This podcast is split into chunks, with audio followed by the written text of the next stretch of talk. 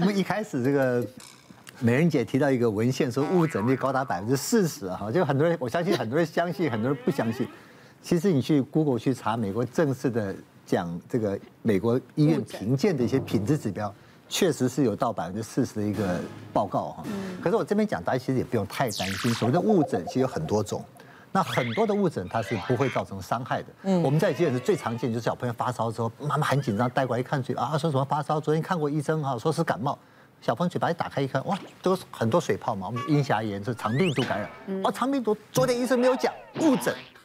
严格讲是不是误诊？你你你从疾病的演变，它后面肠病毒，你说它普通感冒，你你可以说它是误诊。嗯。可是它为什么误诊？因为在前面它没有足够的症状表现，让它诊断肠病毒。对。所以这种的它有没有伤害？它不会有伤害。嗯。所以其实这种百分之四十的误诊，其实很多是疾病的病程演变，当然还有很多因素。所以大家也不要听着误诊百分之四十都觉得医生是草包。嗯。对。所以我们一般讲的误诊，我们医学上我们会有。我们也常会很多自己去自我检讨，是说，当你看医生的时候，他有足够的症状，嗯，让你足以诊断，但你没有诊断，诊断错误，那后面误诊，那这种可能会造成伤害，所以这个我们就会持续检讨。但误诊原因很多，嗯，有些人是故意把很多的重要病史隐藏起来的，是，那有些人是什么有什么其他目的，但有些人是哈，他是以为这个病史跟他现在疾病表现没有关系，所以他认为这个不重要，哦，所以我就没有跟你讲。说哦，我曾经有一个同事在看急诊的时候。二十几岁非常年轻的一个女生，长得漂漂亮亮的哦，跑进来挂急诊，什么原因？说头痛。那年轻人头痛很常见嘛，对不对？意识清醒，讲话很正常，然后手脚活动都很协调，也没有任何的神经症状。那这种头痛，如果他最近压力大不大？呃呃，挺大的。好吧，那我们就打个止痛针观察一下好了。所以医生就把他打个一般的止痛针哦。打了半个小时之后，头痛有没有比较好？他说医师有比较好，但是又还是不舒服。那刚好他碰到碰到这个意思啊，是一个极度小心的意思。什么叫极度小心？就是做很多防卫性医疗的意思。但一般年轻人没有什么神经症状，很少医师会帮他排电脑断层。一做完之后，大家看吓了一跳。蜘蛛网脑膜下出血啊，这个病好听起来就有点好像很可怕，对不对？蜘蛛网脑膜下出血，很多名人年纪大的脑中风，这不是听起来可怕，这真的很可怕，不是吗？对，在老年人里面的脑中风，如果是蜘蛛网脑膜下出血，基本上代表着比较严重的病因了。对，二十几岁啊，二十几岁，那难道难道没有可能是先天性的血管瘤、动静脉呃畸形？也有可能，可是看那个出血的量，真的是一点一点，但是的确有。嗯，所以真的也不太像是动脉瘤，所以医生就开始问了哈，有没有撞到啊？撞到了，没有撞到啊。最近怎么样？有没有什么特殊疾病啊？怎么？问老半天了之后呢，他说都没有什么特殊，有没有吃什么药？没有吃什么药。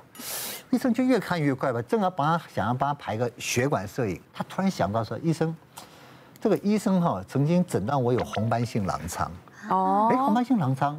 就你典型的红斑性狼疮，它会有一些皮肤病变的。对对。如果你吃药会月亮脸啊。对。它就是一个诊断红斑性狼疮，但是它的皮肤表现不明显。哦，但它就是医生经过他的什么蛋白尿症诊断之后呢，医生就说你要吃类固醇，嗯，还不需要，因为它比较早期，嗯，它不需要吃到免疫抑制剂，嗯，但是他这个回去一查之后，哇，类固醇。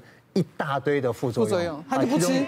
其中，有个就是水牛肩、月亮脸，女生最在乎外貌嘛。对。就他觉得好像目前也还好嘛，所以也没什么不舒服。对。所以他就没吃。嗯。但是红斑性狼疮里面有极少数的病人，他会以一个血管炎来表现，所以全身的血管都有可能发炎。哦。所以如果你的脑血管是有血管炎的一个病程的话，它就容易产生血血液的渗漏。对。啊，所以他其实这个脑出血其实就是一个红斑性狼疮。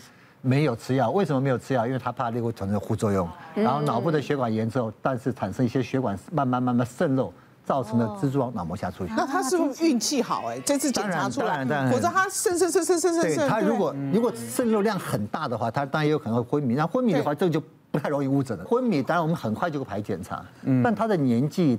他一开始所提供的一个过往的病症，他也没有提到。如果你一直提说你有这个自体免疫疾病，你讲头痛，对，医生也会想到高风险可能会提早做。是。话说呢，多年前我有一次就是长期咳嗽。那你知道我们一咳嗽啊，就是我们也没有时间可以真的去看医生，然后就会自己买成药，然后就开始吃咳嗽的胶囊。可是我到后来就一直咳，咳了大概两个月的时间，就变慢性咳嗽。然后我记得有一次我同事就说：“哎，你也胃不好哈？”我说：“对啊，我胃不好。”他就说：“那你有可能因为胃食道逆流所产生的咳嗽。”然后我当时就吃了胃药，哎，就好了。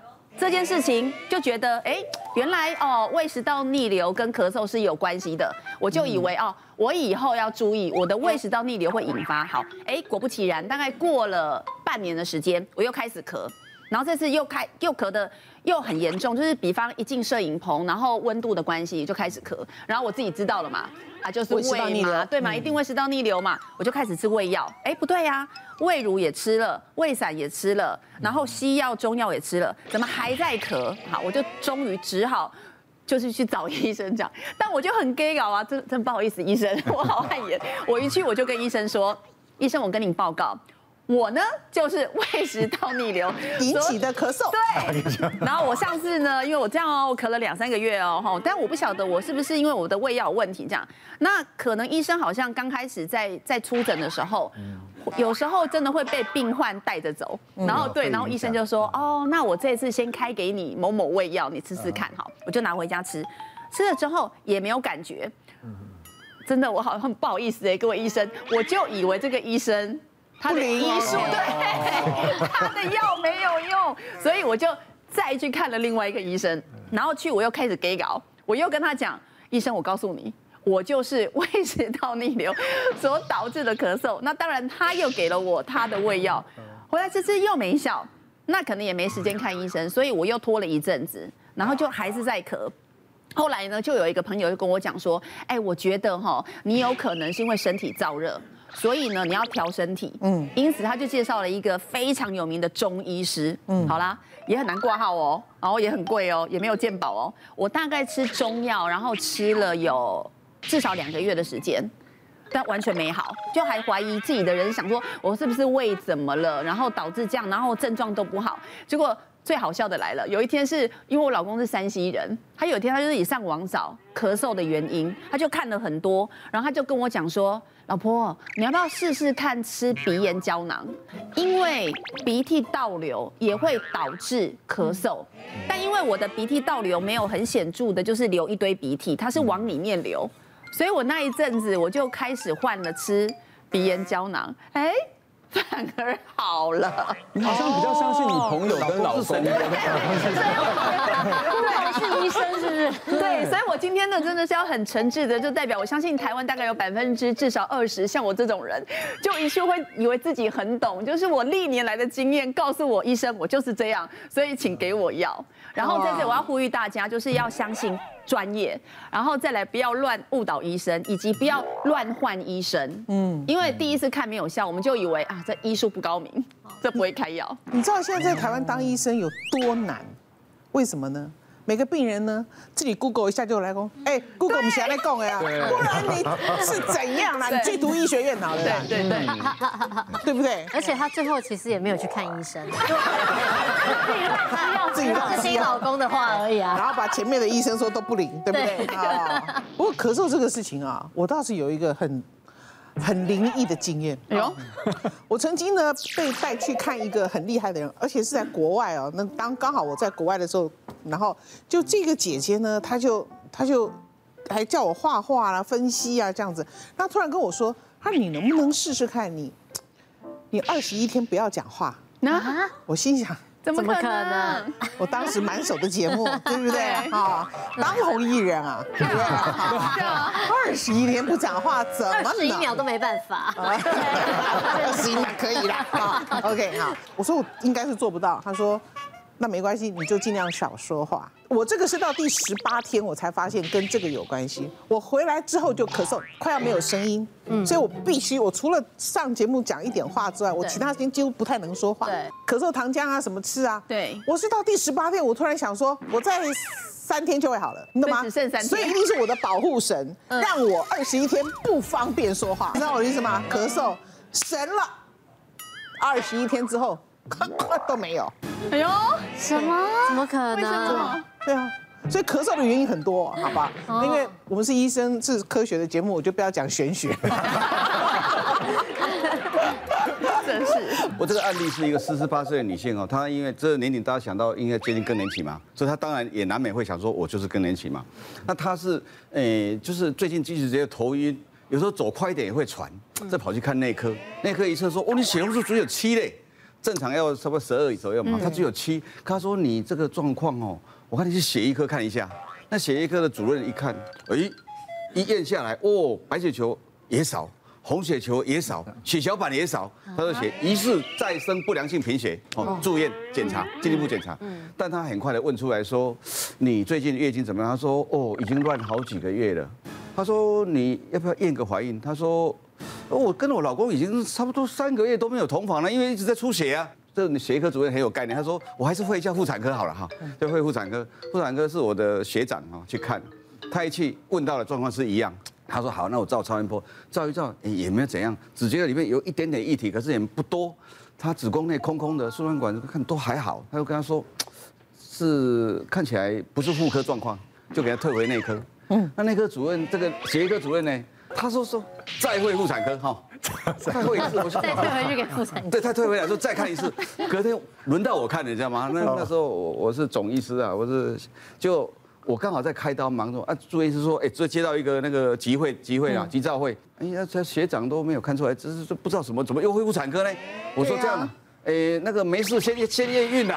他说不是啊。他说他三个月都没有同房，我说给他验一下，看到女人要就要想到怀孕，你要记得这是圣经啊。你这个圣经，看到女人就要想到怀孕嘛，女生就要想到怀孕的可能。我说好吧好吧，既然我在开刀在忙哦，就验一下，验完打电话跟我说怀孕呢。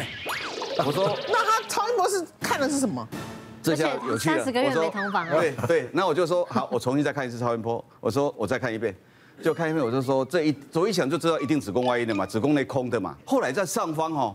看到一团东西，我说，我觉得这是一团子宫外孕，而且是罕见的叫慢性子宫外孕。就它子宫外孕其实它有破掉，但是血管不是流血流不不太快，然后被周边的肠子跟肠系膜包起来，包起来形成一颗瘤，那血块就在里面慢慢流，它一直流得很慢很慢很慢，就这样流了大概四个可能四个多月。我们当然会觉得说，哦，确实是应该，不管他怎么说，就是验孕就对了哈。但是重点是他说。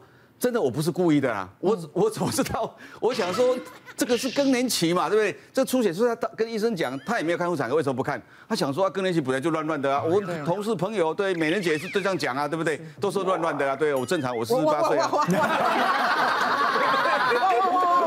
他说，对他来讲，他觉得说啊，这边垮，妇产科不用看啊，他直接去看内科的啊。别忘了订阅我们 YouTube 频道，并按下小铃铛，收看我们最新的影片。想要看更多精彩内容，快点选旁边的影片哦。